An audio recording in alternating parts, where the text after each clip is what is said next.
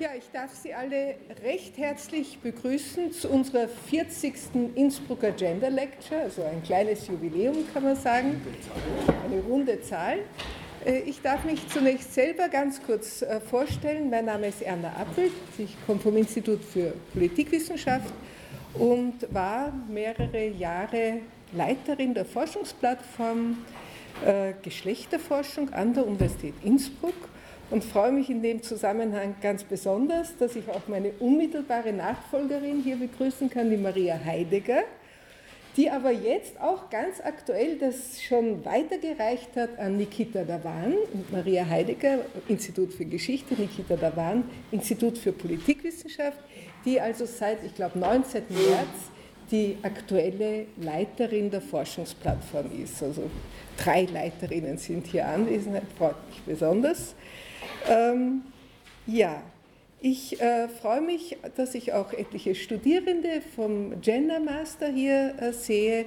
Ich sehe viele Kolleginnen, ich sehe auch viele äh, Personen, äh, die mit uns immer wieder kooperieren und erfreulicherweise auch ganz äh, neue Gesichter.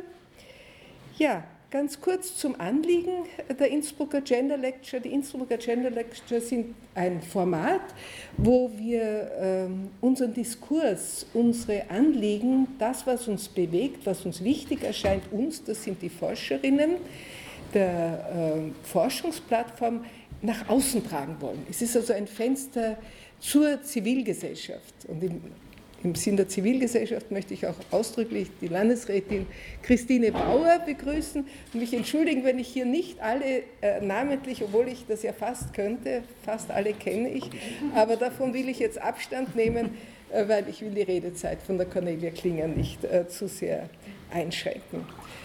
Also herzlich willkommen alle noch einmal, äh, alle die vielen bekannten und auch wichtigen Persönlichkeiten, die hier sitzen und natürlich auch diejenigen, die ich äh, noch nicht kenne. Ähm, ja, was ist das Anliegen? Also ein, durchaus nicht nur eine, eine Diskussion unter den äh, äh, Forscherinnen zustande zu bringen, sondern darüber hinaus mit interessierten äh, Personen, Menschen der Zivilgesellschaft den Austausch zu pflegen, unsere Ideen hinauszutragen, aber auch ähm, Incentives zu bekommen. Und da kann ich gleich sagen, dass es zu diesem Zweck auch, ähm, dass wir zu diesem Zweck auch einen Verein gegründet haben, der dieses Anliegen pflegt, das ist der Verein Netzwerk Geschlechterforschung. Und hier kann ich auch gleich vorweg sagen, dass diese Veranstaltung also gemeinsam mit dem Netzwerk organisiert wurde, vorbereitet wurde und dass im Anschluss, nämlich morgen, ein halbtägiger Workshop stattfinden wird, der an dieses Thema anschließt, wozu Sie, zu dem Sie auch alle ganz herzlich eingeladen sind. Äh, das Besondere an dem Workshop ist, dass wir hier wirklich viele Dimensionen zusammenbringen. Wissenschaft, äh, Kunst, im Zusammenhang möchte ich dann André auch vom Künstler aus Büchsenhausen ausdrücklich begrüßen. Ähm, ja, die autonome Frauenszene, ähm, sonstige MCI, Eva Fleischer ist aufgetaucht von Nepal extra hergeflogen äh, und, und, und. Ich kann das gar nicht. IP auch, herzlich willkommen, äh, IP, die Monika und Arbeitsmarkt, äh, vom Arbeitsmarktservice haben wir auch eben. Also Sie sehen, wir haben hier eine ganz bunte äh, Gesellschaft habe ich jetzt jemanden ausgelassen. Das habe ich mir gedacht. Ja. Das ist peinlich. Also ich sollte das eigentlich nicht machen, das ist zu gefährlich. Ja. Ich weiß, Entschuldigung. Gut, es gibt noch eine Zusammenarbeit mit dem Radio Freirad. Diese ähm, Vorträge werden aufgenommen und dann ausgestrahlt. Dadurch können wir sie einer größeren Gruppe zugänglich machen. Ja, und damit sind meine, ja, ein paar Sachen will ich noch sagen, vielleicht äh, ganz kurz noch. Ähm, was wichtig ist, wir gehen gerne nachher auf ein Glas Wein oder manche essen auch ganz gern. Alle sind wirklich, ist ernst gemeint, alle sind herzlich eingeladen, sich da anzuschließen. Wir gehen ins Solo Pasta. Wir haben schon einen Tisch reserviert, also das wird funktionieren. Ja, und sonst habe ich noch irgendwas vergessen, ich hoffe nicht. Dann bleibt mir nichts anderes übrig, als äh, jetzt äh, Cornelia Klinger und auch Max Preglau ganz kurz vorzustellen. Ich möchte mich bedanken bei beiden, dass sie äh, den Weg zu uns gefunden haben, um hier an dieser Veranstaltung mitzuwirken, besonders eben Cornelia Klinger. Ein paar Worte zu ihrer ähm, Biografie bzw. zu ihrem wissenschaftlichen Werdegang. Äh, Cornelia hat in Köln Philosophie und Literaturwissenschaft studiert und Kunstgeschichte, ähm, war auch Assistentin für Germanistik, wenn ich das auch sagen darf. Äh, sie hat, das möchte, erwähne ich immer ganz gern, auch eine wirklich ganz interessante Themen von Anfang an behandelt als Philosophin. Sie hat dann doch den Weg relativ bald zur Philosophie gefunden. Und sehr interessant finde ich ähm, den Titel ihrer Dissertation, die politische Funktion der transzendentalphilosophischen Theorie der Freiheit. Also es klingt sehr anspruchsvoll und ist, glaube ich, ein ganz, ganz interessantes Thema. Auch die Habilitation ist äußerst interessant. Äh, ästhetische Modalität und Wiederverzauberung der Welt. Also Sie sehen, wir anhand dieser Themen kann man in die, die Materie der philosophischen Fragen des gegenwärtigen Zeitalters wirklich einsteigen. Cornelia hat aber auch äh, sehr viel beigetragen äh, zu dem, was wir heute Gender Studies oder äh, Geschlechterforschung nennen. Und hier kann ich nicht alles erwähnen, weil es ist wirklich sehr vielfältig, aber etwas, was besonders hervorsticht, möchte ich erwähnen.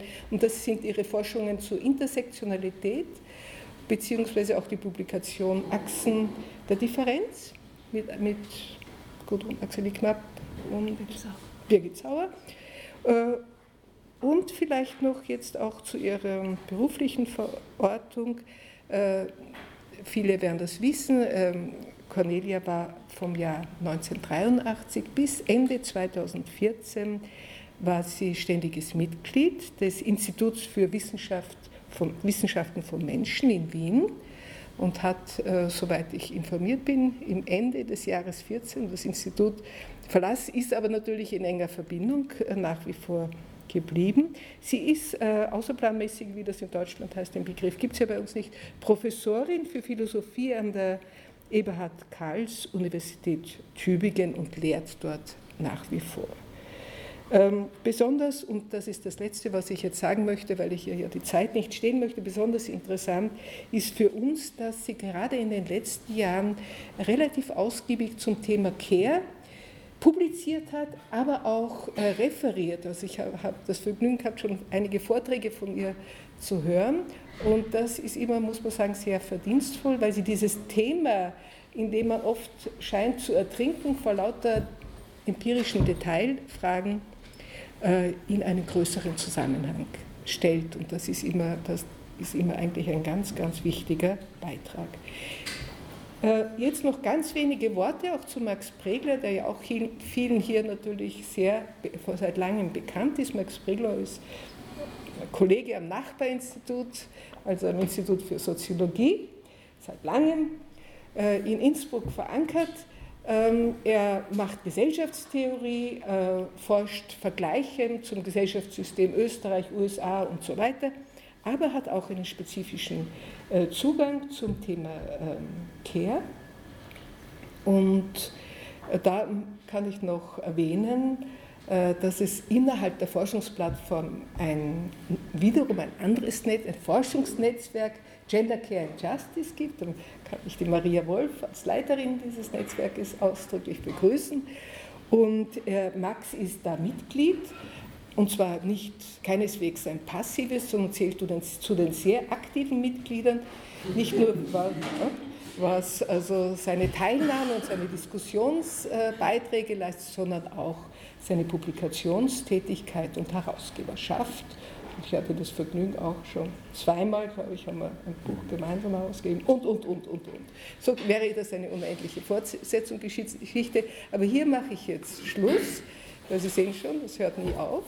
Und äh, möchte Cornelia bitten um ihren Vortrag zum Ablauf. Es wird ungefähr 40 Minuten dauern, der Vortrag, in etwa, plus minus. Dann gibt es einen Kommentar von Max Preglau, dann gibt es eine allgemeine Diskussion und wenn wir alle Fragen geklärt haben, gehen wir ins Solo passen. Bitte, Conny. Ja, vielen Dank, liebe Anna, für die äh, nette Vorstellung und die Einladung hier nach Innsbruck. Einmal wieder, war vor langer Zeit mal hier, habe hier auch, glaube ich, mal unterrichtet. Äh, ich habe mir für heute Abend ähm, wieder was Überraschendes ausgedacht. Oder weiß nicht, vielleicht überraschend, vielleicht auch eher irritierend. Äh, Max Preglau hat mich begrüßt mit den Worten, er habe mal von mir irgendwelche, irgendwie einen Artikel gelesen in einem Handbuch über Rückblicke über die Gender Studies und ähm, ich hätte keinen Rückblick geschrieben, sondern eine Vorschau. Heute Abend ähm, ist die Überraschung vielleicht eher in die andere Richtung.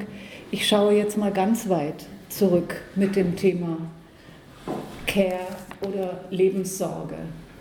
Und zwar schaue ich auf eine Fabel, äh, eine antike Fabel, die nur in einer Fassung überliefert ist, nicht wie möglicherweise es das mal gegeben hat im griechischen Original oder in einer griechischen Version, sondern nur in einer lateinischen Zusammenfassung eines nicht besonders bekannten Autors, der ist auch kein großer Schriftsteller, er heißt Gaius Julius Hyginus.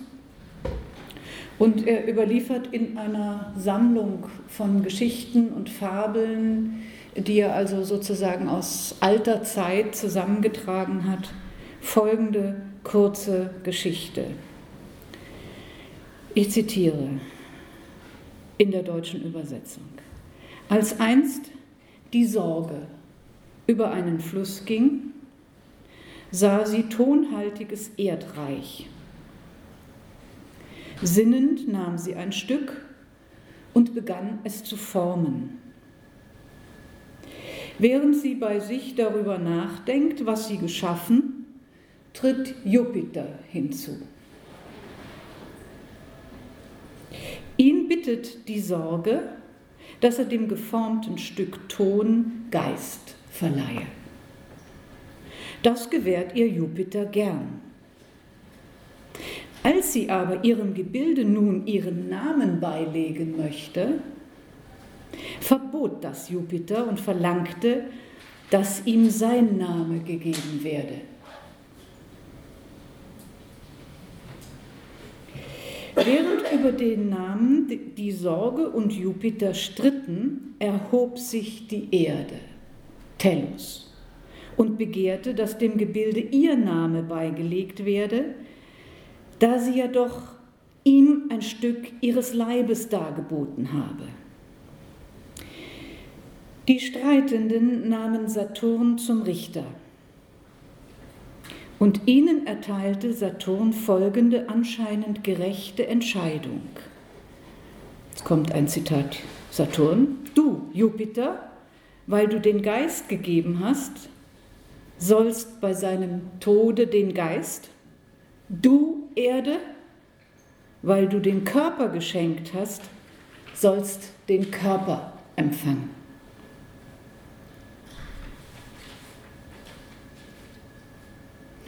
Weil aber die Sorge dieses Wesen zuerst gebildet, so möge, solange es lebt, die Sorge es besitzen weil aber über den Namenstreit besteht, so möge es Homo heißen, da es aus Humus, Erde, gemacht ist. Das ist die Fabel. Diese Fabel hat im 20. Jahrhundert ähm, sozusagen Interesse gefunden. Äh, Hans Blumenberg hat ein, eine Sammlung von Essays äh, unter dem Titel veröffentlicht, Die Sorge geht über den Fluss. Und früher noch hat Martin Heidegger äh, diese Sorgefabel in Sein und Zeit in dem prominenten Sorgekapitel sozusagen in den Mittelpunkt gestellt. Äh, weder auf Blumenberg noch auf Heidegger möchte ich hier äh, näher eingehen, sondern lediglich auf den Hinweis von Konrad Burdach, den Heidegger übrigens zitiert, also er ist ehrlicherweise äh, geneigt zu sagen, von wem er diese Inspiration mit dieser Geschichte, mit dieser Fabel hat.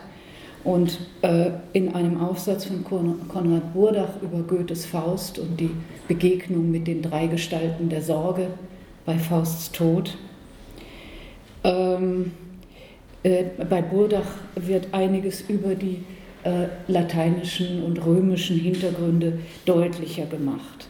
Nämlich Burdach weist darauf hin, dass cura, die Sorge im Lateinischen, doppelsinnig sei, nämlich es bedeutet einerseits Sorge, Besorgnis, ängstliche Bemühung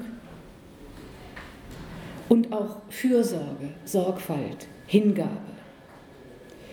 Und in dieser Doppeldeutigkeit befindet sich also schon das lateinische Wort.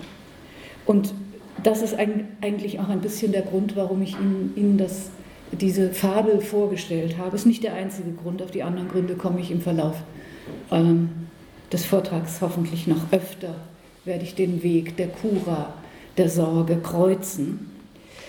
Äh, aber das, das erste Merkmal ist diese Doppeldeutigkeit, nämlich einerseits diese Ängstlichkeit, dieses Sorge haben, dieses Besorgtsein, dieses Gedrücktsein von Sorge.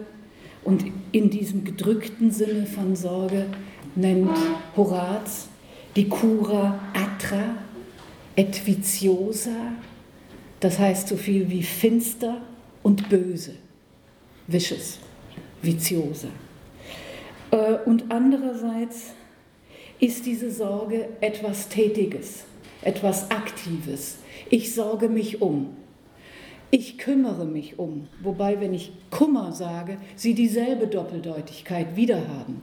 Ich habe Kummer, es macht mir Kummer, es bedrückt mich, es bekümmert mich, ich bin bekümmert, ich trage diesen Kummer und andererseits dieses aktive Element, ich kümmere mich um etwas.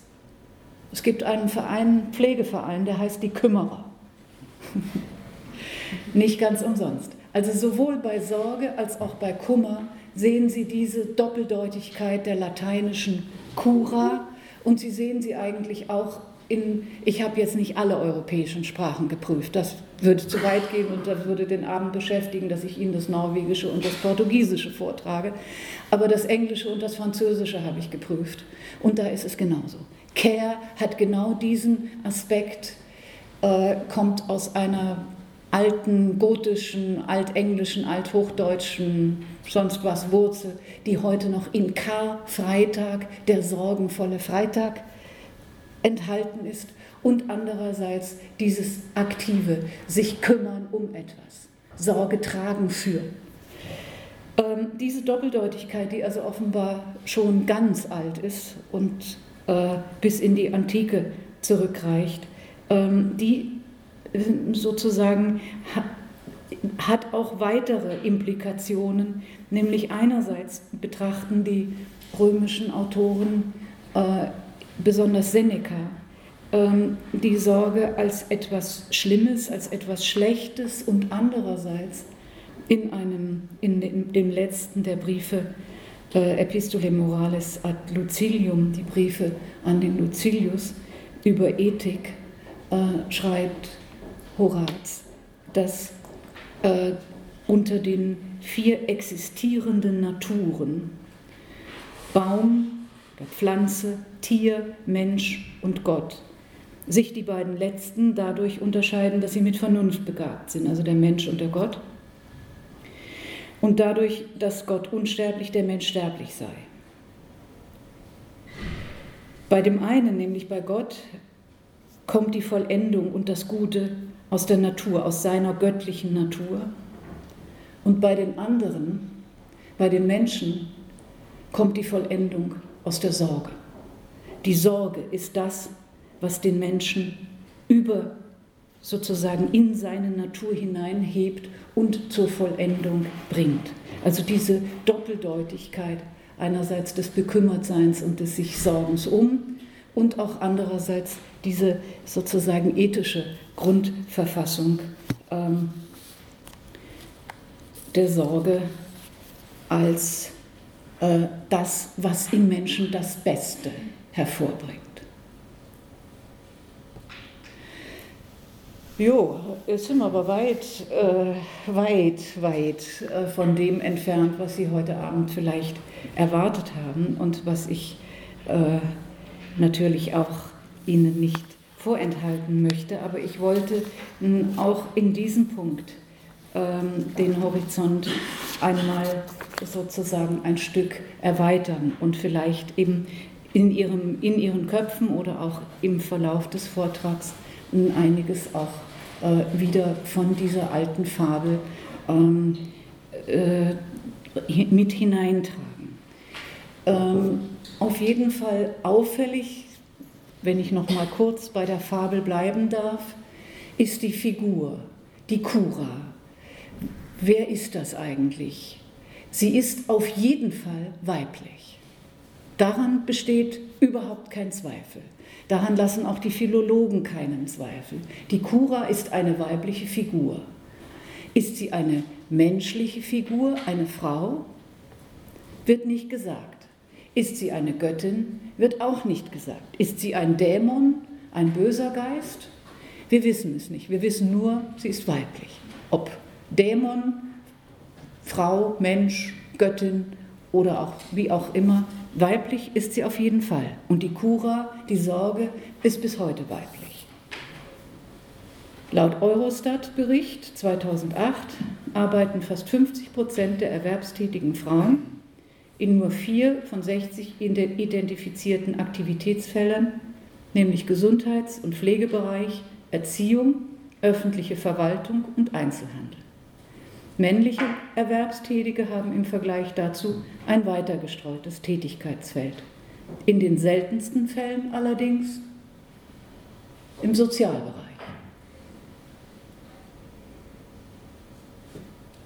Die Kura dieses Sorgetragen, was also offenbar eine weibliche äh, Angelegenheit und eine weibliche äh, Eigenschaft ist oder eine Tätigkeitsform, die Frauen zugeschrieben wird, diese äh, Kura sorgt in unserer Gesellschaft heute und vielleicht auch in Gesellschaften früher für Ungleichheit. In dem Bericht der International Bank for Reconstruction and Development aus dem Jahre 2011 im Auftrag der Weltbank wurde herausgefunden, und das brauche ich Ihnen jetzt nicht nochmal das Zitat zu, vorzulesen, sondern ich paraphrasiere, was die herausgefunden haben und was wir eigentlich alle schon wissen, da brauchen wir auch die, keine Weltbankberichte, dass für die Ungleichheit äh, zwischen Frauen und Männern in allen anderen Bereichen die Tatsache da dafür verantwortlich ist, dass Frauen sehr viel mehr Sorgearbeit im privaten Bereich leisten als Männer. Das können Sie auch quantifizieren, dazu brauchen Sie also nur die verschiedenen äh, Statistiken zu bemühen. Die Kura ist weiblich. Allerdings in der Fabel muss man schon sagen, die Kura sorgt sich nicht. Die Kura ging sinnend über einen Fluss. Sie war in einem transitorischen Zustand, nämlich schreitend von einem Ort zum anderen und sie hat außerdem noch ein transitorisches Medium überschritten, nämlich einen Fluss. Bewegung ist in dieser Fabel sozusagen eigentlich ein Hauptmotiv. Und das Sinnen, nicht das Sorgen, sondern das, sondern das eher beiläufige Schaffen von etwas, Schaffen dieses kleinen Figürchens, das dann später Homo heißen wird und das selber zwei Naturen hat. Nämlich einerseits Geist und Gott, Jupiter und weit oben und andererseits auch Gott, sogar die ältere Göttin, wenn wir die Figuren von Tellus und Jupiter zurückverfolgen würden, ist Gaia äh, das griechische Pendant und wesentlich älter sozusagen, die Gener Göttergeneration älter, die Erdgöttin. Und das Verhängnis sozusagen des Figürchens oder das, der blöde Kompromiss den die streitenden Parteien äh, da erzielen, ist, dass es am Ende, am Ende, wenn das Wesen stirbt, gewissermaßen entzweigerissen wird. In zwei Seiten, nach diesen zwei Seiten hin, die sich darum gestritten haben. Und das bedeutet andererseits, solange es lebt und solange es, wie Uranus bestimmt hat, von der Sorge besessen wird, wobei diese, diese Besessenheit auch wiederum ein zweideutiges Wort ist, nämlich Obsession und Possession. Es gehört der Sorge Und andererseits ist dieses Menschenwesen von der Sorge besessen, im Sinne ganz verrückt sein davon. Diese Sorge besteht eigentlich darin, den Dualismus zwischen Himmel und Erde, zwischen zwei streitenden Göttern, zwischen oben und unten, nicht zum Tragen kommen zu lassen, sondern diese Verbindung herzustellen. Das, meine Damen und Herren, ist das Leben. Nicht der Dualismus von Gut und Böse, oben und unten, äh, Himmel und Erde, sondern das Leben von Menschen besteht darin, das zusammenzuhalten und sich, wenn es sich nicht mehr zusammenhalten lässt, ist das Leben eigentlich zu Ende. Es befinden sich noch andere interessante Dinge in dieser Fabel, nämlich sozusagen der Streit zwischen Mutterrecht und Vaterrecht um die Namensgebung. Aber das lasse ich mal beiseite. Also über die Fabel könnte ich heute noch den ganzen Abend verbringen, aber das äh, möchte ich nicht, sondern ich wollte Sie nur auf einige äh, Punkte äh, hinweisen und wir müssen wohl die Sorge als eine allegorische Figur betrachten, die eben diese Besessenheit des Menschen mit dem Zusammenhalten von Leib und Seele und dem Zusammenhalten von äh, verschiedenen äh, Ansprüchen äh, des Körpers und des Geistes und dieser Zerrissenheit, die eben das Leben in, dieser, in diesen Kompromiss sozusagen hineinzwingt. Ja, mit anderen Worten, Sorge hat und das ist zumindest in meinem Ansatz im Nachdenken über Lebenssorge äh, immer wichtiger geworden und eigentlich das wichtigste Element. Die Sorge hat etwas mit Lebensbewältigung oder Kontingenzbewältigung zu tun, nämlich mit dem, mit dem Überwinden dieser ständigen Bedrohungen, äh, denen das Leben ausgesetzt ist, dieser Zerrissenheit, dieser Endlichkeit, dieser Begrenztheit äh, des Lebens. Und wenn ich jetzt noch, bevor wir sozusagen in die äh, Problematiken einsteigen, die uns dann auch morgen im Workshop beschäftigen werden, was wird aus äh, Care-Arbeit äh, in der Zukunft und wie hat sich Care-Arbeit im Verlauf der letzten Jahrzehnte dramatisch verändert, möchte ich es doch mit einer sozusagen auch aus der Fabel herkommenden Definition äh, versuchen, äh, die eben auch noch einmal dieses sich vorschnelle äh, Einschießen auf einen bestimmten Aspekt von Sorge, etwa im Sinne von Pflege oder äh, Kinderbetreuung oder Altenbetreuung, äh, sozusagen dem versucht äh, einen Rahmen zu geben, sodass diese äh, scheinbar divergierenden und auseinandergehenden äh, Aspekte und Komponenten von Sorge äh, sozusagen in einen Zusammenhang eingebunden werden. Mein erster Versuch dieser Einbindung war sozusagen mythologisch oder narrativ. Es war eine Erzählung. Jetzt versuche ich es begrifflich mit einer Definition.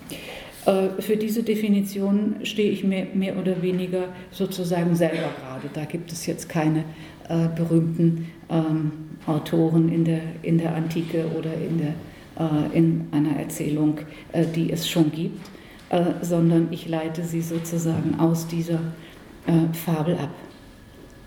Ich würde folgenden Versuch unternehmen und sagen, Sorge betrifft alle theoretischen Reflexionen, und alle praktischen Relationen zwischen Menschen, die sich aus den Bedingungen der Kontingenz, und Kontingenz heißt nichts anderes aus der Beliebigkeit und der Zufälligkeit des Lebens, das heißt aus dem Werden und Vergehen von Leben, aus seiner Endlichkeit in beiden Sinne des Endes, des Anfangs und des Ziels äh, ergeben. Das bedeutet im nächsten Schritt, dass diesen großen Grenzen des Lebens, sowohl dem Anfang, und das ist mir ganz wichtig, das auch festzuhalten, dass Endlichkeit nicht nur auf das letzte Ende, auf die Sterblichkeit hin gedacht wird, sondern auch auf die Anfänglichkeit des Lebens, auf die Natalität und nicht nur auf die äh, äh, Mortalität, also auf die Sterblichkeit. Die großen Grenzen von Anfang des en und Ende sind sozusagen die Hauptthemen äh, von Sorge. Da um diesen Anfang und um dieses Ende müssen wir uns kümmern. Das macht uns Kummer und es ist Gegenstand unseres, unseres Tuns und Handelns. Nun, die großen Grenzen von Anfang und Ende sind sozusagen nicht nur, nicht nur vorne und hinten, sondern im Grunde ist unser Leben jede, jeden Moment lang begrenzt. Und im Übrigen können auch die Grenzen jeden Moment in unser Leben wieder eingreifen. Und zwar natürlich hauptsächlich mit den, sozusagen mit den großen Gefährdungen und Fairnessen von Unfall, von Krankheit oder auch Behinderung, die sich aus Unfall ergeben kann oder angeboren sein kann, je nachdem. Und an den, diesen Fairnessen des Lebens, also am Anfang, am Ende, Natalität und Mortalität, aber eben auch Unfall, Krankheit und Behinderung, zusammengefasst und nochmal Latein, Morbidität, erweisen sich die, die, Präsenz, die ständige Präsenz der Lebensgrenzen in jedem Augenblick. Und daher gilt nicht nur bestimmten Momenten oder bestimmten Personen in diesen Momenten unsere Sorge, sondern wir sind von der Sorge ständig besessen und wir müssen uns ständig mit ihr aktiv auseinandersetzen und befassen. Die Zufälligkeit und Hinfälligkeit, die Prekarität und Volatilität des Lebens, das sind die primären Notwendigkeiten des Sorgens. Denen gilt Sorge. Das klingt nun alles so wirklich sehr stark gefärbt von diesem negativen, ich bin besorgt, ich bin bedrückt, ich bin belastet. Ähm, das, damit erschöpft sich die Sorge nicht. Das hatte sich ja auch schon angedeutet in dieser, eben in dieser Doppeldeutigkeit, dass auch das Beste im Menschen durch Sorge sozusagen hervorgebracht wird. Es sind nicht nur die Grenzen und Übergänge, zwischen Leben und Tod, die der Aufmerksamkeit, der Zuwendung und der Handlung, der Sorgsamkeit bedürfen, sondern auch der Aufbau und die Entfaltung, die Bildung und die Gestaltung des alltäglichen Lebens auf der Strecke zwischen dem Entstehen und dem Vergehen, zwischen den beiden Enden. Auch dieser Aufbau liegt im Zeichen der Sorge.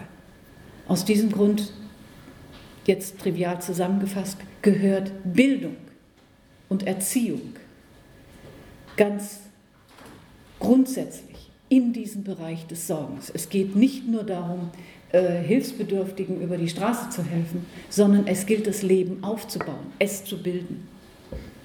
Und diese Aufgaben betreffen nicht nur den Körper, der irgendwann mal wieder in das Erdreich zu Tellus zurückkehrt, sondern sie betreffen auch die Seele und den Geist. Die Reichweite der Sorge geht durch Erziehung und Bildung auf Seele und Geist und in, der Dimension, in den Dimensionen des Lehrens und Lernens reicht Sorge von der Einübung in Körperpraktiken und Gewohnheiten, Habitus, über die Bildung des Charakters, bestimmter Eigenschaften, Fähigkeiten und Tugenden, bis hin zur Vermittlung von sozialem Wissen und Orientierung, also die Regeln und Normen mit dem Ziel der Ausbildung personaler Identität und sozialer Lebensweisen, Sozialisation. Also zusammengefasst in den üblichen Termini, Termini Pflege und Erziehung. Ich würde noch einen Schritt weiter gehen und sagen, zur Sorge in diesen sich einerseits mit den negativen und mit den positiven Möglichkeiten des Lebens befassen, die aber in beiden Sinne auch in Tätigkeit, Arbeit, Mühe, Anstrengung sind, äh, gehört zum Leben schließlich auch noch die Zerstreuung der Sorgen, der Vertreib der Zeit zwischen Anfang und Ende. Und das heißt, die Aktivitäten des Gegenteils von Sorge oder das, was ich aber nicht als Gegenteil, sondern als Teil der Sorge, als Gegenpol dieses sich belastet und bedrückt fühlens äh, ansehen würde, äh, nämlich diese Sorglosigkeit.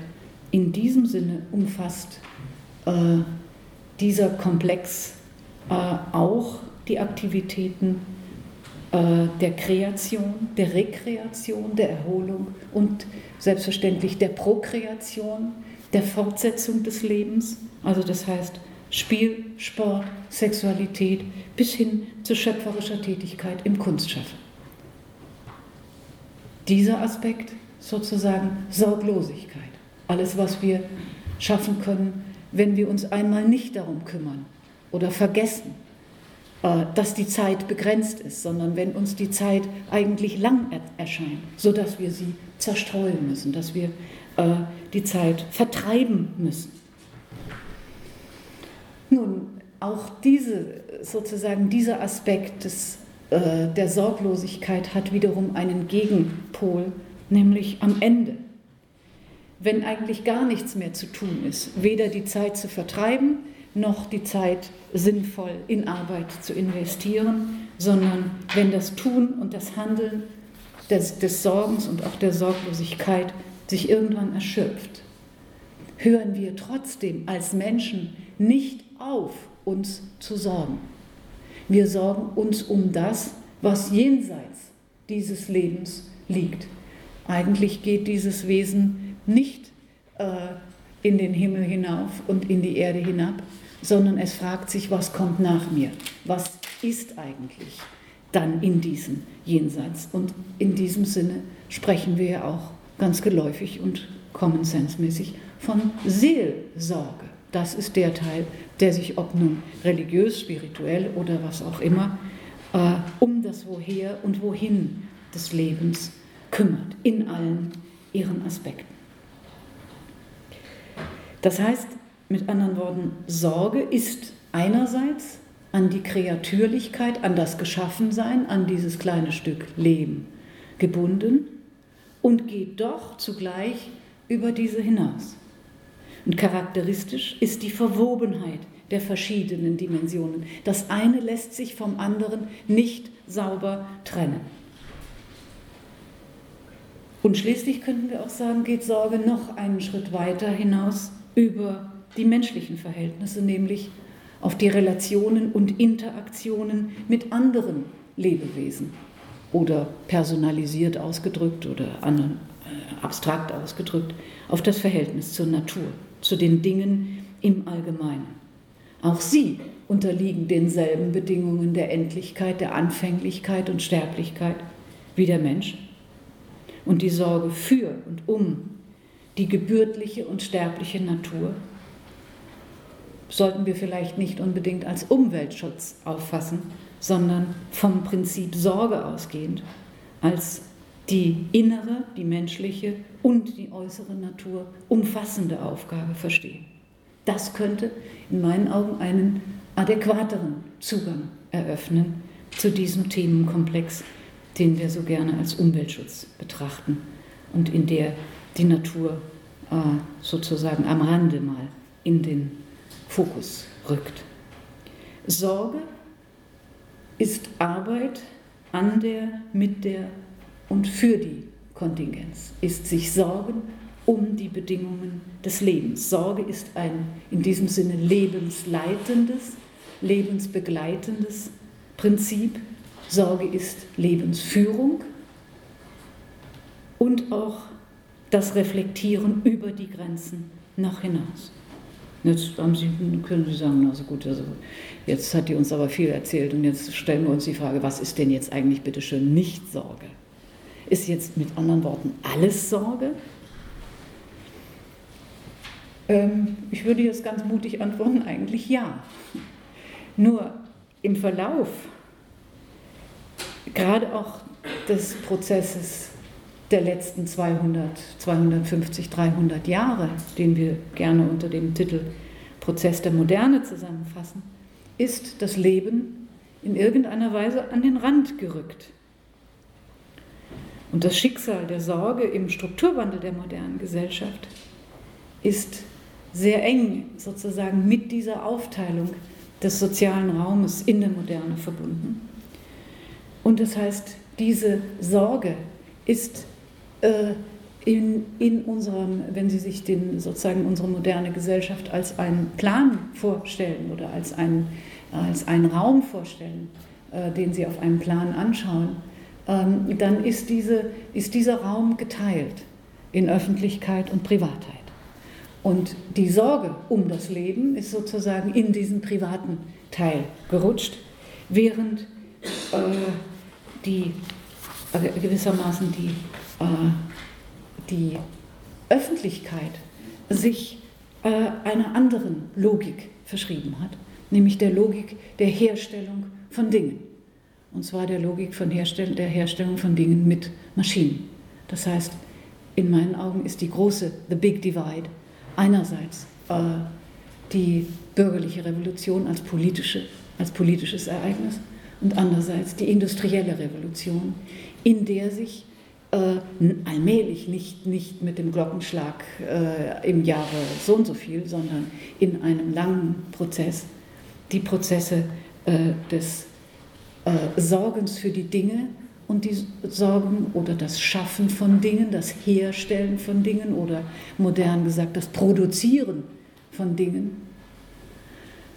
Und das Produzieren von Leben, was sich eigentlich überhaupt nicht produzieren lässt, sondern höchstens reproduzieren lässt, äh, da haben diese beiden Logiken sich deutlich geteilt.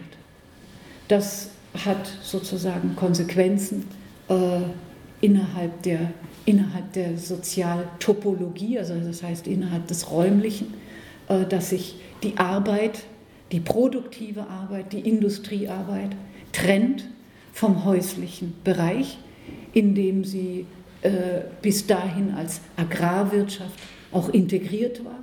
Das heißt, die Produktion von Lebensmitteln fand mehr oder weniger im gleichen Bereich statt wie auch die Reproduktion des tierischen oder menschlichen Lebens, der Stall, das Haus des Bauern oder auch der Hof äh, eines Adligen. Äh, dass in dieser Gesellschaftsformation waren diese Prozesse noch einigermaßen ungetrennt miteinander verwoben. Äh, Im Prozess von Urbanisierung, von Verstädterung, von Industrialisierung trennen sich auch die Räume. Mit den Räumen trennen sich die Funktionen des Herstellens von Dingen, Gütern, Waren und der Produktion oder Reproduktion oder Herstellung des Lebens. Aus der, aus der Perspektive der modernen Soziologie, der modernen Gesellschaftstheorie, äh, rückt damit die, äh, der häusliche Bereich, der jetzt nun auch einen ganz anderen Sinn annimmt, nämlich auch des Rückzugsortes, vor diesem sozusagen vor dieser großen Maschine Gesellschaft, vor diesen großen Systemen Ökonomie und Politik, die sozusagen zu anonymen Apparaten jedenfalls tendenziell werden. Äh, und nun erscheint dieses Private quasi äh, erstens abgedunkelt, es ist nicht sichtbar, es wird auch nicht beleuchtet. Äh, es wird nicht erforscht, sondern es erscheint einerseits als ein Bereich, in dem die Regeln und Gesetze der Natur herrschen, also sozusagen die Menschen vermehren sich da so mehr oder weniger von selber, das bedarf gar keiner besonderen Aufmerksamkeit, wie das geschieht. Das ist ein natürliches Verhältnis zwischen den Generationen und zwischen den Geschlechtern. Da muss auch die Soziologie nicht besonders hinschauen oder auch die, Philosophie schon gar nicht. Äh, die interessiert sich ja sowieso nicht für die, äh, äh, für die gesellschaftlichen Zusammenhänge, ähm, sondern dieser Bereich ist, ist sozusagen einerseits das Residuum und das Refugium der Natur und auch der natürlichen Bedürfnisse und Belange der Menschen. Die gehen nach Hause, um zu schlafen.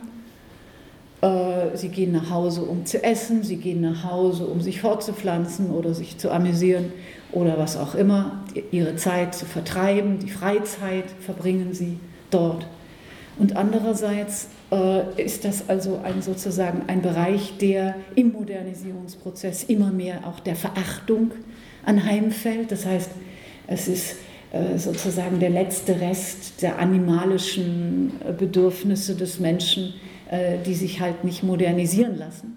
Und auf der anderen Seite, je mehr die Menschen spüren, dass diese, dass diese, diese Öffentlichkeit, sowohl die politische als auch die ökonomische, sowohl die Existenz des Bourgeois als auch die des Citoyen, dass die mit Zwängen verbunden sind, dass es da gar nicht um Freiheit geht, sondern um, um im Grunde genommen diesen großen Apparaten zu dienen, desto mehr fällt auf diesen häuslichen Bereich etwas, was nie vorher äh, äh, der Fall gewesen ist, nämlich eine Art von Sehnsucht, eine Art von Nostalgie. Nur dort bin ich Mensch, nur dort darf ich sein, nur da draußen außerhalb der Stadtmauern und außerhalb der großen Apparate äh, findet Humanität statt, finden äh, die bürgerlichen Ideale ihren residualen Verwirklichungsort. Freiheit, Liebe, Bildung. Damit entsteht ein sozusagen doppeltes Bild dieser Privatsphäre. Jetzt muss ich nun langsam, äh, glaube ich, schon zum Schluss kommen. Äh, und nun muss ich ein wenig sozusagen an Tempo zulegen, beziehungsweise ich habe mir jetzt für heute Abend nicht so viel Tempo vorgenommen, weil wir ja morgen noch einen Workshop miteinander haben, in dem diese sozusagen eher äh, drängenden Probleme ähm, äh, zur Sprache kommen werden. Ähm, dieses Konzept, was ich Ihnen jetzt so andeutungsweise ganz schemenhaft nur vorgeführt habe, eben dieser Trennung äh, des privaten Bereichs der Lebenssorge äh, und des öffentlichen Bereichs, äh, hat sozusagen einerseits eine gewisse, mm, es hat was für sich, es hat eine gewisse Logik. Es, es macht schon Sinn zu sagen, also gut, im Betrieb äh, den ganzen Tag schufte ich und arbeite ich und äh, produziere ähm, ähm, Mikrofone oder Autos oder irgendwas und abends gehe ich nach Hause, ruhe mich aus und erhole mich. Äh, was bei dieser sozusagen groben Beschreibung ausfällt, äh, sind die großen Linien gesellschaftlicher Ungleichheit, die an diese Raumteilung, an diese sozusagen moderne Sozialtopologie gebunden sind. Und die sind äh, mindestens dreifach, äh, ja nein, mindestens zweifach und eigentlich dreifach. Äh, das heißt, äh, und da brauche ich gar nicht sehr viel dazu zu sagen, sie verlaufen zwischen den Geschlechtern. Also das heißt, diese Zuordnung der Kura, die sich als Göttin, Dämonin oder Frau die da über den Fluss streitet, im Grunde genommen nicht gesorgt hat, sondern die moderne Frau wird sozusagen zur Lebenssorgerin äh, par excellence. Ihr fallen alle diese häuslichen Pflichten anheim, die auch ganz sozusagen ein ganzes Spektrum sind. Von der Hausarbeit im strengen Sinne, also das heißt von der Besorgung der der, der alltäglichen äh, Herstellung und Wiederherstellung von Gegenständen, der Lebensmittel, der Zubereitung, bis hin eben zu diesen emotionalen Aspekten des Sorgens, des Umsorgens, des Hegens, des Pflegens, des äh, negativ ausgedrückt im, im, im Deutschen des, äh, des Betüttelns und des Bevormundens und des, äh, des Overprotecting oder eben auch auf der anderen Seite des Liebens und des, des Zuwendens und der Achtsamkeit und der Aufmerksamkeit. Das alles sozusagen fällt in einer modernen Gesellschaft, die eigentlich die Gleichheit aller Menschen postuliert, ganz stark in den Bereich des weiblichen Geschlechts im, im, Unterschied zum männlichen, dem alle diese schönen Eigenschaften übrigens abgesprochen werden. Die Männer stehen eigentlich ziemlich schlecht da. Äh, sie, sie äh, äh, verfolgen ihren Egoismus, das Privatinteresse, das, was früher eigentlich mal den Frauen zu Hause, das Neidige und Geizige, das wechselt gewissermaßen die Geschlechterfronten und ist, ist Gegenstand sozusagen der Personalisierung im männlichen Geschlechtscharakter. Ähm, und nicht zu vergessen, es ist auch ein Klassenproblem. Äh, nämlich es ist diese häusliche Sorge nie allein die der bürgerlichen Hausfrau gewesen oder der der Frau oder der einen Frau, sondern diese häusliche Sorge wurde von einem ganzen äh, Stab von Frauen getragen. Und zwar einerseits der Hausfrau, äh, sozusagen im Sinne äh, der äh, zu Hause regierenden Frau, herrschenden Frau und ihrer Abhängigen, das heißt der Töchter und der Mädchen äh, im Sinne von Mägden, wobei auch das Generationen- und das Klassenverhältnis oder das Familienverhältnis äh, sozusagen fließend ist. Nämlich die Mägde sind die jungen Frauen, die jungen Mädchen oder was weiß ich, die Schweizer sagen heute noch, die Serviertöchter. Ähm, also das heißt, die Grenzen zwischen, zwischen diesen Minderen in der, in der sozialen Stellung als äh, sozusagen schlecht bezahlte Arbeitskräfte von außen und den Minderen, den Minores in den Generationenverhältnissen. Das ist fließend und das bedeutet oder das kreiert, das schafft in diesem häuslichen Bereich eine Hierarchie, auch zwischen den Frauen. Das haben Frauen manchmal schmerzlich gesehen und aber oft auch aufgrund, äh, was weiß ich, der Identifikation Frau ist Frau, äh, im, im Verhältnis, also sozusagen in der Polarisierung des Geschlechterverhältnisses auch übersehen. Im Haus gibt es eine Klassenhierarchie und es gibt eine Generationenhierarchie. Das habe ich gerade schon sozusagen an, zumindest angedeutet. Und darüber hinaus gibt es auch noch äh, das, was jetzt, heute sozusagen ganz deutlich sichtbar wird. Aber es gibt es eigentlich in dieser häuslichen äh, Ordnung und hierarchisierten Ordnung schon immer, nämlich diese Mädchen, diese Hausmädchen, egal wie alt die nun waren, äh, die stammten oft vom Lande, von draußen, von nicht äh, aus dem Bereich, der abgegrenzt als Stadt sozusagen nach denselben bürgerlichen Regeln und vielleicht auch nach denselben äh, äh, sozusagen äh, Einkommens- und, und Gehaltsordnungen funktionierte, sondern von draußen, von anderswoher kamen billige Arbeitskräfte. Heute sozusagen global. Im Grunde genommen, wenn Sie die Texte des späten 18. und 19. Jahrhunderts lesen, ist das, was wir heute äh, quasi als globales Phänomen haben, immer schon ein Stadt-Land, eine Stadt-Land-Differenz gewesen. Mit anderen Worten, es besteht, äh, es bestehen gesellschaftliche äh, Ungleichheitsverhältnisse. Erstens zwischen den öffentlichen und öffentlichen Bereichen und den privaten Bereichen, aber auch inner, innerlich, intern noch einmal spiegeln sich die Verhältnisse oder die Probleme von Rasse, Klasse und Geschlecht in dieser häuslichen Ordnung wieder. Soll ich es dabei bewenden lassen? Wäre das ein guter Schlusssatz? Wäre ein guter Oder jedenfalls ein Einstieg in die Diskussion? Ja, ein guter Vielen Dank. Äh, ein Übergang zu Max Pregler. Ja, also ich, möchte, ich möchte auch gar nicht allzu lang sprechen. Ich glaube, das liegt auch durchaus in deinem Sinne, Erna, nehme ich an, äh, damit Sie Gelegenheit haben, mit der Hauptreferentin zu sprechen. Äh, ich habe sozusagen zur Vorbereitung auch einige andere Texte gelesen, hat man da einiges sozusagen da aufgeschrieben und so weiter. Aber das ist alles dadurch, dass es hier eben dann zum Teil nicht angesprochen wurde, ist davon eben vieles hinfällig und so weiter. Und deswegen eben kann man sich wirklich auf einiges beschränken. Eben äh, aus der Perspektive jetzt eines eben Sozialwissenschaftlers gesprochen, äh, finde ich wirklich sozusagen sehr erhellend und faszinierend, jetzt eben gerade als jemand, der auch in diesem Bereich Care forscht, eben diesen sehr umfassenden äh, Sorgebegriff, wie er hier vorgestellt wird, entwickelt sozusagen aus der Mythologie und dann sozusagen eben in eine Definition gebracht. Also eben diese, diese Kontingenzbewältigung, die Körper, Geist, Psyche, Seele betrifft und so weiter, eine theoretische Seite hat, eine Seite von Praktiken hat. In anderen Texten wird es auch sehr deutlich beschrieben, dass das auch sozusagen natürlich mit, mit, mit sozialen Institutionen zusammenhängt. Das ist immer gesellschaftlich organisiert. Es gibt Lebenssorge-Regimes, Regime, äh, wie, wie Frau Klinger auch ausführt.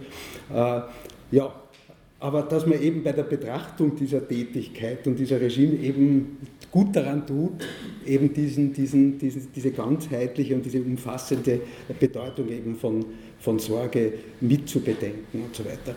Dann eben natürlich diese Verknüpfung von Sorge, Sorgetätigkeiten mit sozialen Ungleichheiten, Klasse, Geschlecht, Ethnizität.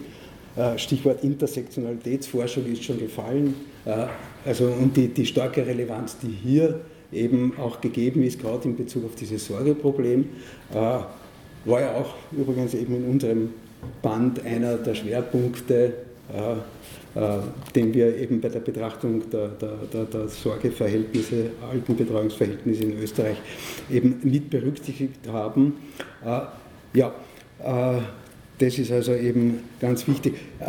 Vielleicht, wenn ich, wenn ich jetzt eben doch versuchen kann, vielleicht auch ein paar Sachen kritischer Art oder sowas eben feststelle, die mir aufgefallen sind jetzt beim Zuhören. Mir ist aufgefallen bei den äh, Aufzählungen eben der, der, vielfältigen Bedeutung von Sorge und so weiter. Also eben, äh, dass es sozusagen eben mit, der, mit, dem, mit dem Leben am Anfang und Ende des Lebens, Natalität, Mortalität betrifft, dann eben Unfall, Krankheit, Behinderung und so weiter, Aufbau und Entfaltung des Lebens, Erziehung, Bildung, einschließlich auch der Seele, Seelsorge und so weiter. Äh, was mir sozusagen dann eben bei diesen Kontingenzen, die einem während des Lebens äh, treffen können, sozusagen jetzt nicht angesprochen, Phänomene der Trennung, der Kränkung, der Einsamkeit, der Angst. Das war etwas, diese vielleicht spezifisch soziale Dimension, also diese sozialen Kontingenzen und so weiter. Das ist etwas, was ich jetzt sozusagen äh, nicht gehört habe. Vielleicht haben Sie es nicht so betont. Ich Sie nicken, Sie, Sie denken es also offenbar auch mit. Also das. Ja, und dann sozusagen etwas, was vielleicht jetzt aus dem, in dem Vortrag äh, nicht, nicht eben angesprochen wurde und so weiter, aber eben die, diese Verschiebung, nicht? Also dass alles kann oder eigentlich sozusagen äh, Frage, ist alles Sorge? Ja, alles ist Sorge. Dann aber eben diese Differenzierung, die stattgefunden hat im Verlauf der Moderne, die Abtrennung sozusagen der Sorge die vom Herstellen und dann eben die, die, die, ja, die Verselbstständigung dieser Sorge und letztlich dann auch die Entdienstnahme der Sorge, äh, ja, Entschuldigung, die Verselbstständigung des Herstellens von der Sorge und dann diese Indienstnahme äh, der Sorge durch die Sphäre des Herstellens. Nicht? Und am Ende sozusagen stellt sich dann eigentlich heraus, dass das Leben in Gefahr ist, ernsthaft sehr schwer bedroht ist. Äh, und da, also eine Art Dialektik der Aufklärung wird in anderen Schriften auch angesprochen, die hier sozusagen äh, am Werk ist, wenn man so will.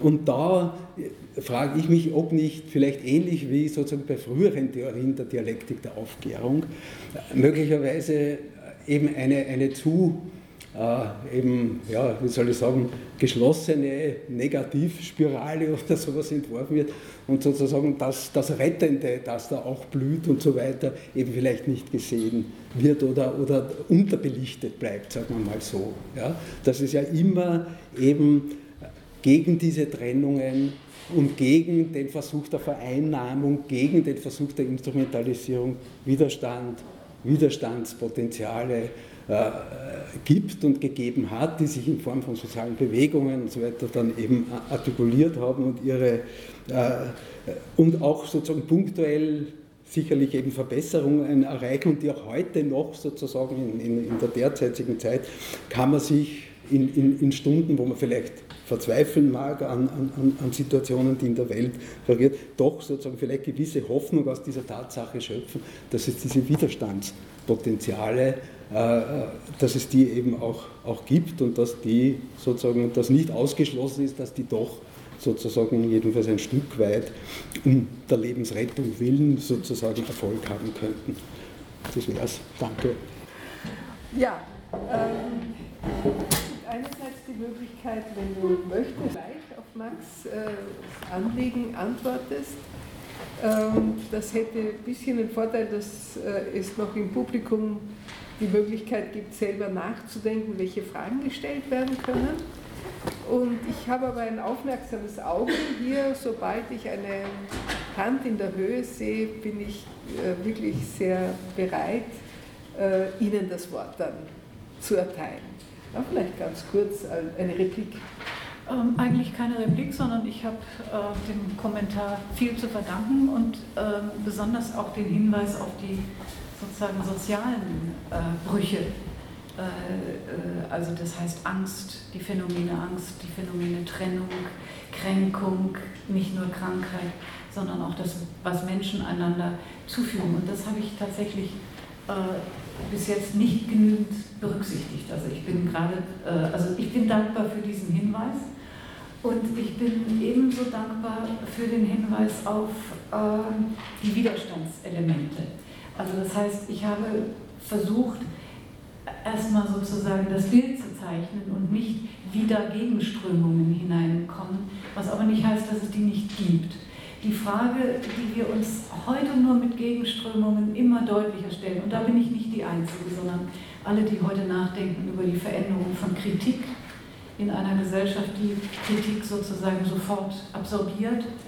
Ähm, die stelle ich mir verstärkt auch mit unserem Thema der Lebenssorge, dass wir äh, zwar einerseits äh, nach wie vor sozusagen der Bereich sind, wo Menschen zu sich und auch zueinander finden können und auch Widerständigkeiten entwickeln gegen sozusagen das, was ich immer so zusammenfassen, die große Maschine nenne.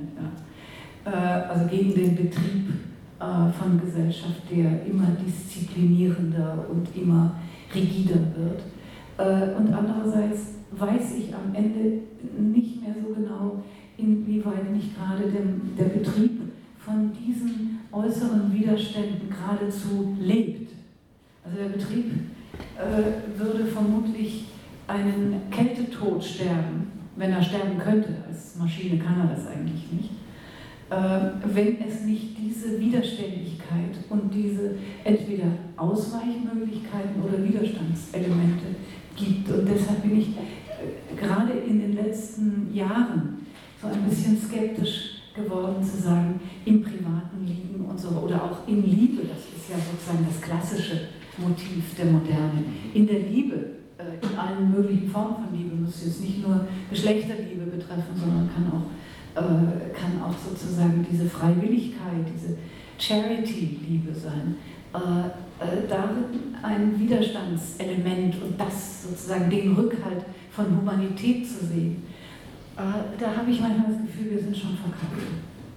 Und zwar gerade in diesen widerständigen Elementen. Und wir müssen uns, glaube ich, neue Widerstandsformen und Wege ähm, ausdenken und sie nicht unbedingt so in diesem, in diesem privaten und emotionalen äh, sehen. Denn gerade nach, auch nach Emotionalität, nach Affektion, nach Zuwendung äh, schreit dieser Betrieb eigentlich in den letzten Jahren immer lauter.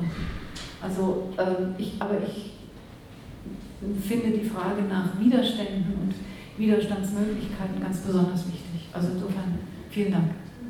Danke auch. Ja, äh, vielleicht gibt es jetzt, äh, jetzt die ersten Kommentare, Fragen, Anregungen. Ja, Eva, bitte. Ja, also ich würde gerne noch äh, zwei ergänzen.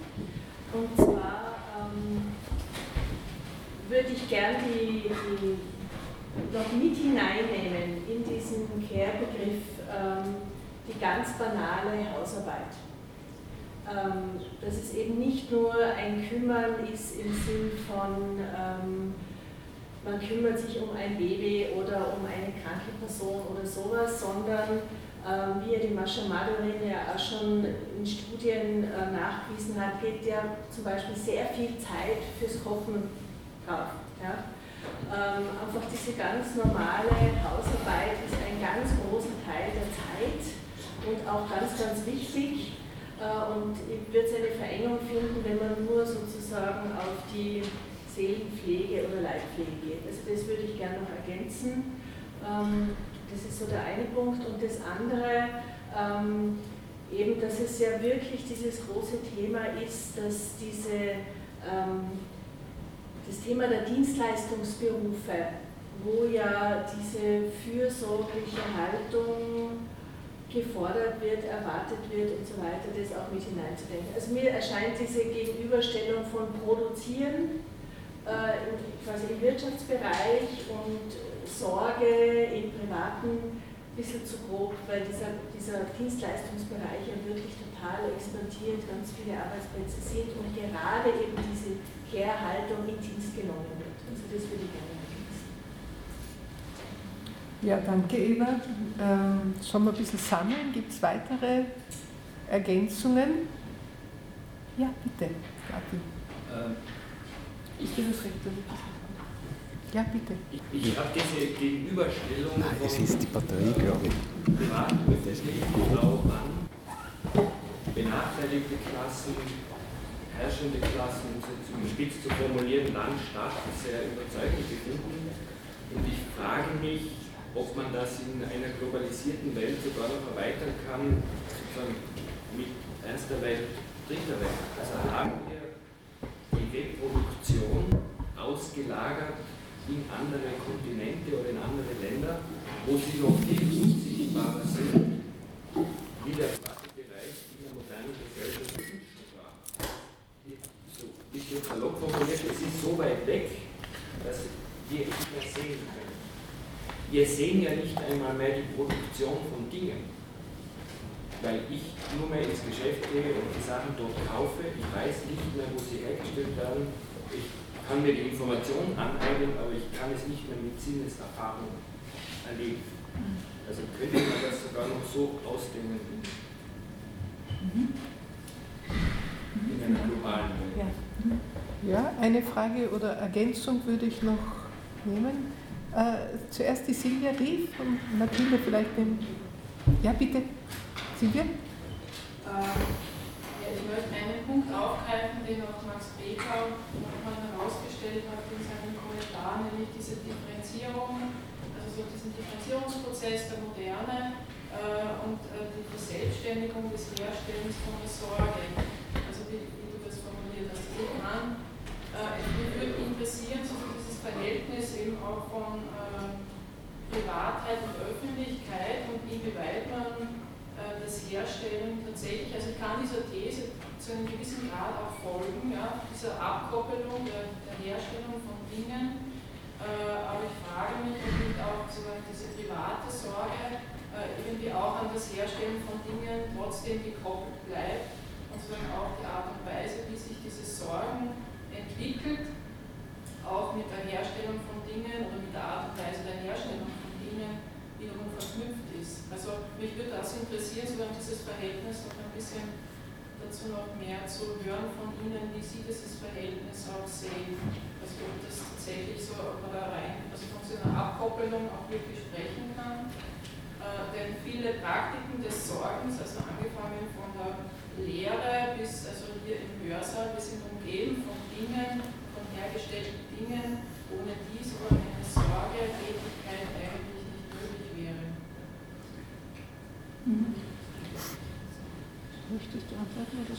Ja, sonst jetzt, ja, äh, bitte. Äh, verschwimmt es mir. Also ich fange mit der Hausarbeit an, weil eigentlich auch das, was Sie jetzt zuletzt gesagt haben, äh, wie ein bisschen daran auch anknüpft. Also insofern die letzte, erste und die letzte Frage unter den dreien äh, möchte ich verbinden. Ja, ich bin dankbar für Ihren Hinweis. Ich kann immer in einem Vortrag auch nicht alles sagen und wenn ich dann auch jetzt mal eben diese Farbe noch reingebracht habe, dann ist sehr vieles andere sozusagen ungesagt geblieben.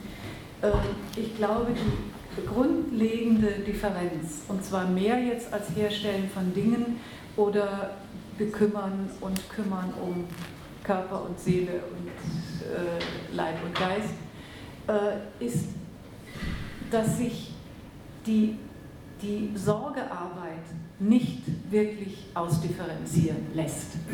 Also das heißt, sie unterliegt eben diesem Prozess, der, der den Moderne ausmacht, der Ausdifferenzierung unterschiedlicher Sachbereiche, äh, der, der fügt sie sich nicht.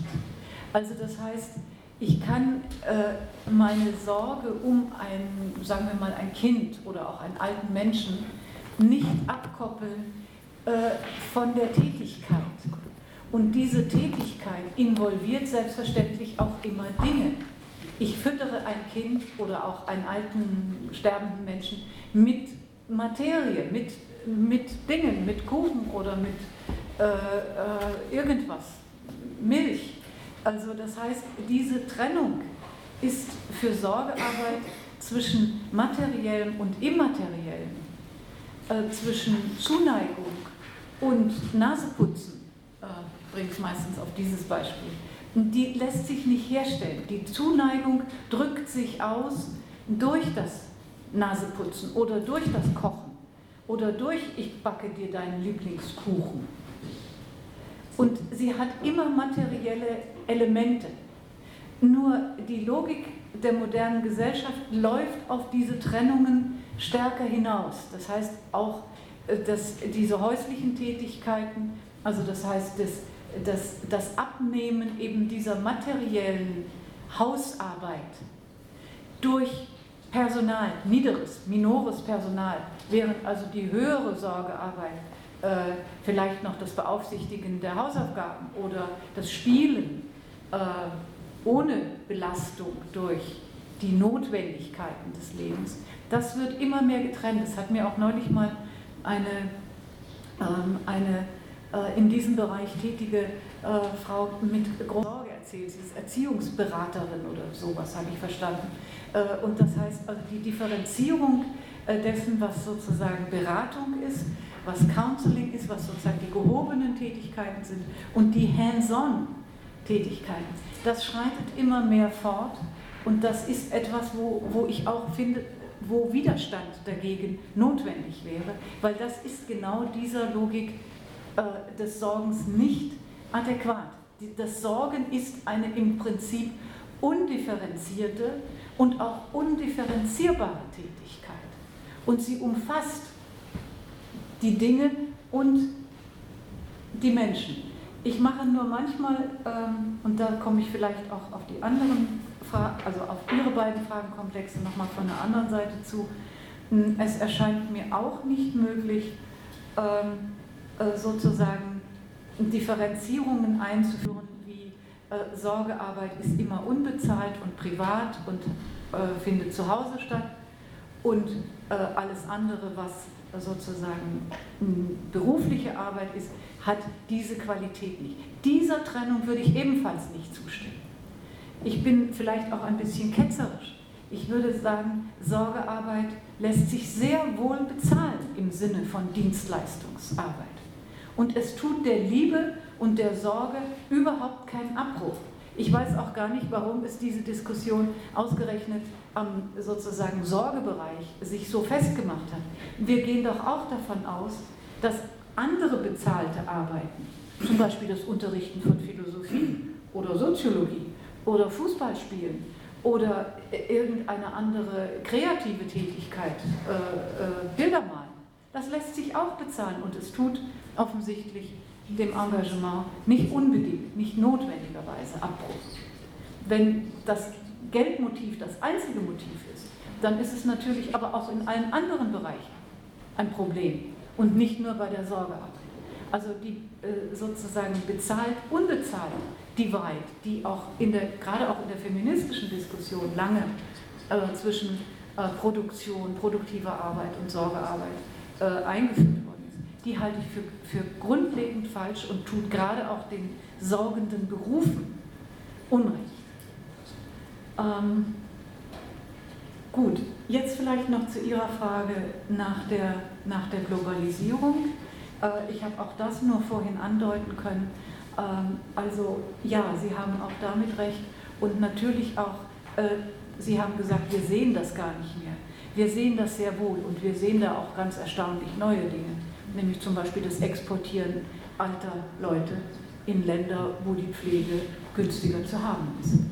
Also das heißt, äh, die Ex, den Export von Sor Sorgearbeit und natürlich auch der zu besorgenden Personen äh, in äh, in andere äh, Länder. Das ist jetzt, ich meine, das ist, äh, geht alle paar Wochen oder alle paar Monate mal wieder durch die Medien. Das ist so ein Beispiel für das, was Sie, glaube ich, ansprechen wollten.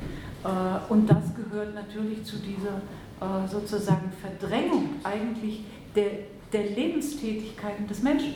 Das Unglück für den kapitalistischen Betrieb ist, dass wir Menschen keine Maschinen sind, sondern dass wir irgendwie nur eine gewisse Zeit lang funktionieren und erstmal Zeit brauchen, bis wir funktionieren und hinterher auch noch Zeit haben, wo wir nicht mehr funktionieren.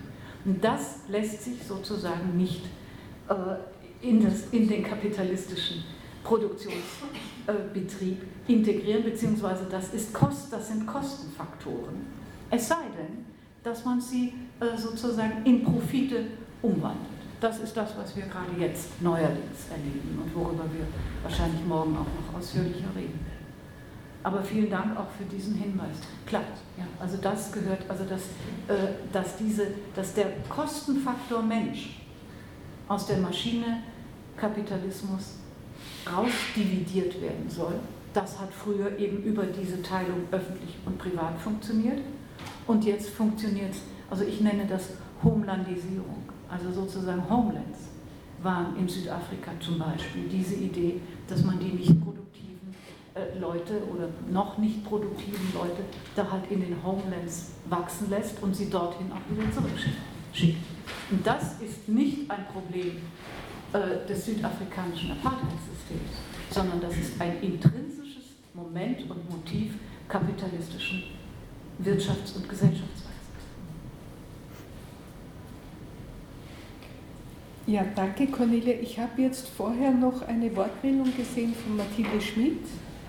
Ähm, und ja, bitte, also zuerst Mathilde. Ja, meine ergänzt sich direkt eben äh, an diese, diesen Hinweis mit der Globalisierung und jetzt mit der Antwort äh, von Ihnen auch nochmal dran, weil es ist ja schon spannend, äh, ja einerseits wird es zwar ausgelagert, aber es ist insofern verdrängt und wird nicht wahrgenommen, weil wir es eigentlich ganz offensichtlich in unserer Gesellschaft haben, Schauen wir auf die Gemüsefelder draußen vor Innsbruck, äh, wo eben Migranten bzw. Saisonarbeiterinnen aus äh, Rumänien dort äh, das Gemüse ernten und pflegen. Oder sei es ja, die verstärkte Kommodifizierung ja, dieser unterschiedlichen Restaurants.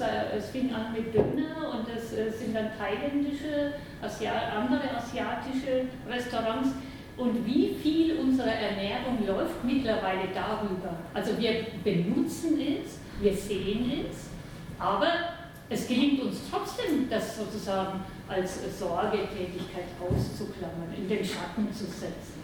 Und ja, was, wie, wie passiert das eigentlich? Also es ist schon spannend, dass das funktionieren kann, obwohl es sozusagen jederzeit gesehen werden kann, obwohl wir es nutzen. Und ja, vielleicht ob Sie eine Idee haben, also wo das da so ansetzen könnte, weil ja, das ist eben durch diese kapitalistischen Strukturen aber doch funktioniert. Darf ich noch kurz weiter? Bitte. Wie Sie ja auch meinten, äh, dass ja das äh, von den Emotionen lebt, das System. Und so scheint mir das ähnlich. Danke. Äh, äh, Gabi Dallinger-König, bitte. Ja, äh, Sie haben mit einer Geschichte angefangen, die das also die, also der Römerzeit stammt, und haben gesagt, also die äh, Sorge ist weiblich, seid eher eigentlich weiblich und haben dann noch auf statistischen, äh, Statistiken angeführt, wie das heute auch noch so gewöhnt ist. Äh, wer das heute Arbeit macht, dass das also etwas Weibliches sei. Und das hat mich dann fast ein bisschen erschreckt, weil so in dieser jahrtausendealten Kontingenz habe ich es eigentlich noch nicht gesehen. Wie sehen Sie eigentlich äh, das Kräfteverhältnis und, und, und Sorgearbeit? Ja, können Sie vielleicht noch ein paar Worte dazu sagen? Danke, äh, Gabi. Dann nehmen wir noch eine äh, dritte Wortmeldung, nämlich Alexander Mauer, bitte. Ich bin selbst Seelsorgerin seit vielen Jahren schon. Ähm, Sie haben diesen Begriff ja extra auch gesagt. Ich möchte ansetzen, Sie haben ziemlich am Anfang gebracht, so äh, zwischen den Grenzen des Lebens, also zwischen Anfang und Ende müssen wir uns kümmern. Äh, das sind ja gerade so Grenzen, die, und das sage ich jetzt wirklich als Seelsorgerin und als Mutter auch, die geschehen. Also äh, gerade die Grenzen, da können wir uns überhaupt nicht drum kümmern, sondern die geschehen einfach. Und ähm, später haben Sie auch gesagt, so am Ende des Lebens sorgen wir uns um das, was im Jenseitigen ist. Ähm, ich war selbst lange Jahre Krankenhausseelsorgerin und habe viele Menschen begleiten dürfen, äh, die ähm, sich selten um das gesorgt haben, was, was nach diesem Sterbeprozess ist, sondern ähm, die alles loslassen konnten und gut gehen konnten. wenn die Sorge war, dann war eher, was ist mit dem, was bleibt und nicht so sehr mit dem, was, was jenseitig ist. Ist natürlich jetzt auch ähm, ja, eine kirchliche Perspektive. Ich habe bestimmte Menschen auch begleitet, aber ähm, das war selten das Problem. Ja, danke. Das war jetzt so eine Fülle von wirklich sehr interessanten äh, Fragen, Ergänzungen, Bemerkungen. Cornelia, ich glaube, das ist wieder viel Stoff. Ja, so ganz einfach ist das nicht. Also auf Ihre Frage habe ich keine wirkliche Antwort oder jedenfalls keine schnelle Antwort. Ähm, ich hoffe vielleicht, dass, ähm, dass ich Ihnen durch diesen Vortrag, der ja nur sozusagen auch ein klein, kleiner Ausschnitt ist, man müsste ja sehr viel, länger, äh, sehr viel länger darüber reden oder schreiben, äh, dass soll ich jetzt warten oder Geht schon. Was ähm, versteht, versteht man? Versteht man. Sie müssen sonst einfach irgendwie mal freundlich die Hand heben oder was tun da hinten. Oh, oder weiter runterkommen, genau. ähm, ich, ich glaube, Sie haben vielleicht, oder das, was ich jedenfalls sagen möchte und eigentlich nicht, nicht direkt gesagt habe, ist, wir müssen, um dem Leben von Menschen gerecht zu werden. Und zwar unser aller Leben, nicht nur von denen von ein paar äh, Sorgenkindern, Behinderten oder denen da draußen, denen wir sozusagen etwas zukommen lassen müssen, etwas verteilen müssen, was eigentlich uns gehört und wir geben denen was ab. Das ist das falsche Bild, sondern äh, ich denke, äh, wir haben auch gerade in der Gegenwart einen Punkt erreicht, äh, wo dieses Gesellschaftssystem alle Menschen beschädigt. Und zwar eben die Natur beschädigt, die äußere Natur beschädigt und auch die Menschheit gefährdet. Und an diesem Punkt habe ich den Eindruck, müssen wir sozusagen alles ändern, was wir bis jetzt für selbstverständlich gehalten haben. Und das ist jetzt nicht nur die Verteilung von ein bisschen Hausarbeit, und, sondern da geht es darum, ein, um ein anderes Menschenbild, um Abschied zu nehmen, äh, scheint mir nötig von, von der Vorstellung von einem autonomen Subjekt.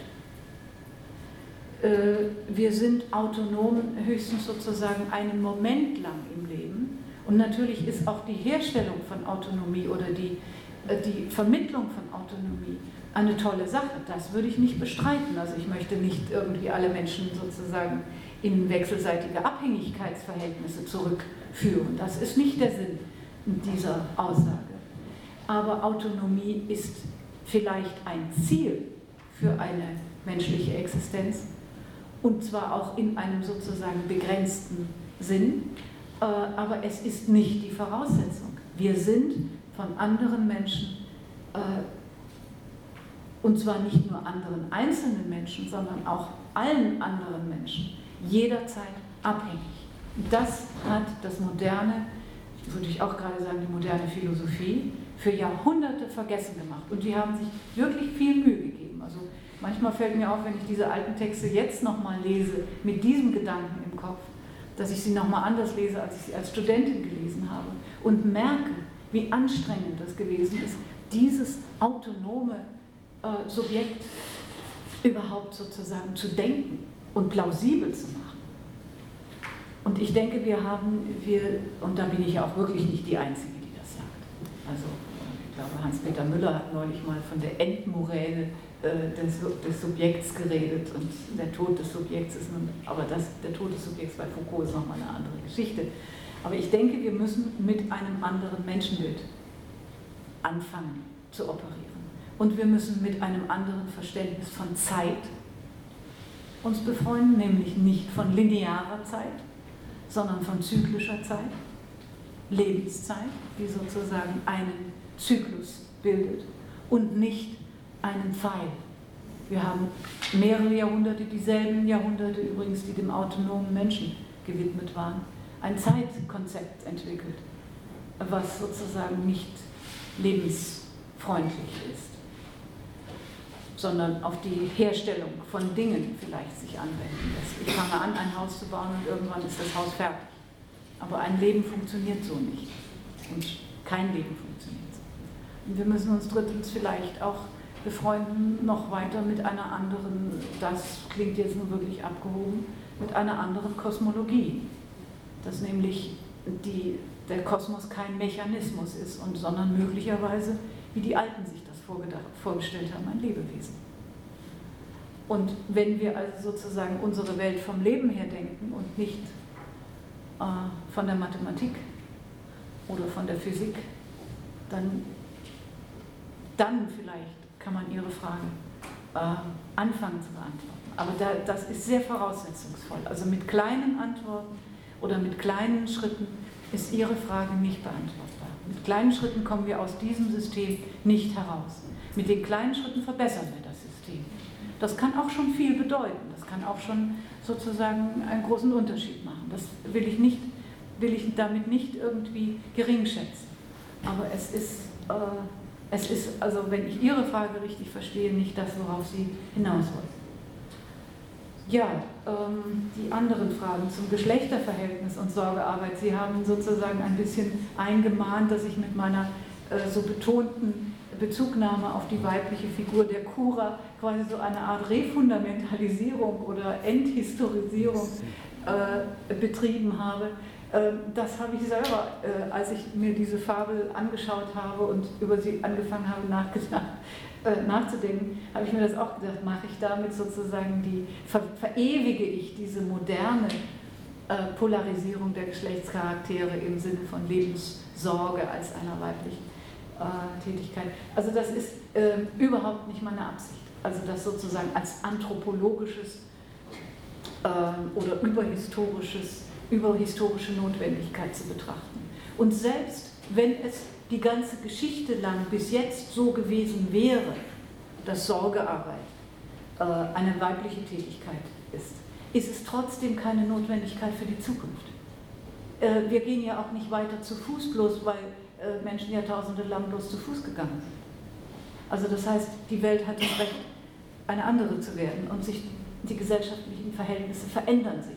Und selbst wenn es so und so lang in der Vergangenheit irgendwas gegeben hat, zum Beispiel Herrschaft von Männern über Frauen oder Klassenherrschaft oder von äh, Adelsherrschaft oder so, heißt es nicht, dass es Herrschaft für immer geben muss.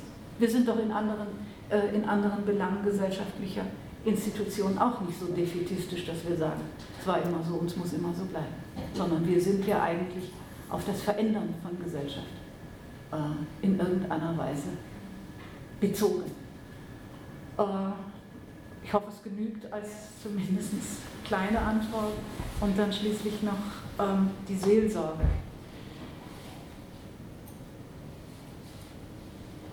Ich bin ganz äh, überzeugt, so wie Sie, dass eben genau diese Sorge etwas ist, was wir nicht nur machen, eben das unterscheidet sie von anderen Tätigkeiten, sondern wir sind dem auch passiv ausgesetzt. Es geschieht etwas mit uns und es ist ähm, entweder sozusagen ein Schicksal, geboren zu werden oder zu sterben, äh, oder auch es sind andere Menschen daran beteiligt. Also es ist nicht, äh, es ist eben nicht, das ist die andere Seite dieser Kritik am Subjektkonzept, es ist nicht der handelnde Akteur das einzige Subjekt, sondern in Sorgearbeit gibt es immer mehrere. Und die sind nie ganz aktiv und der andere ist nie ganz passiv. Also auch ein Sterbender ist sozusagen nicht nur Gegenstand äh, der Sorge, entweder der medizinischen Sorge oder auch vielleicht äh, der Seelsorge, sondern auch eine sterbende Person oder auch ein nicht voll handlungsfähige, also ein nicht autonomes Subjekt, sei es als Kind oder als alter Mensch, handelt mit.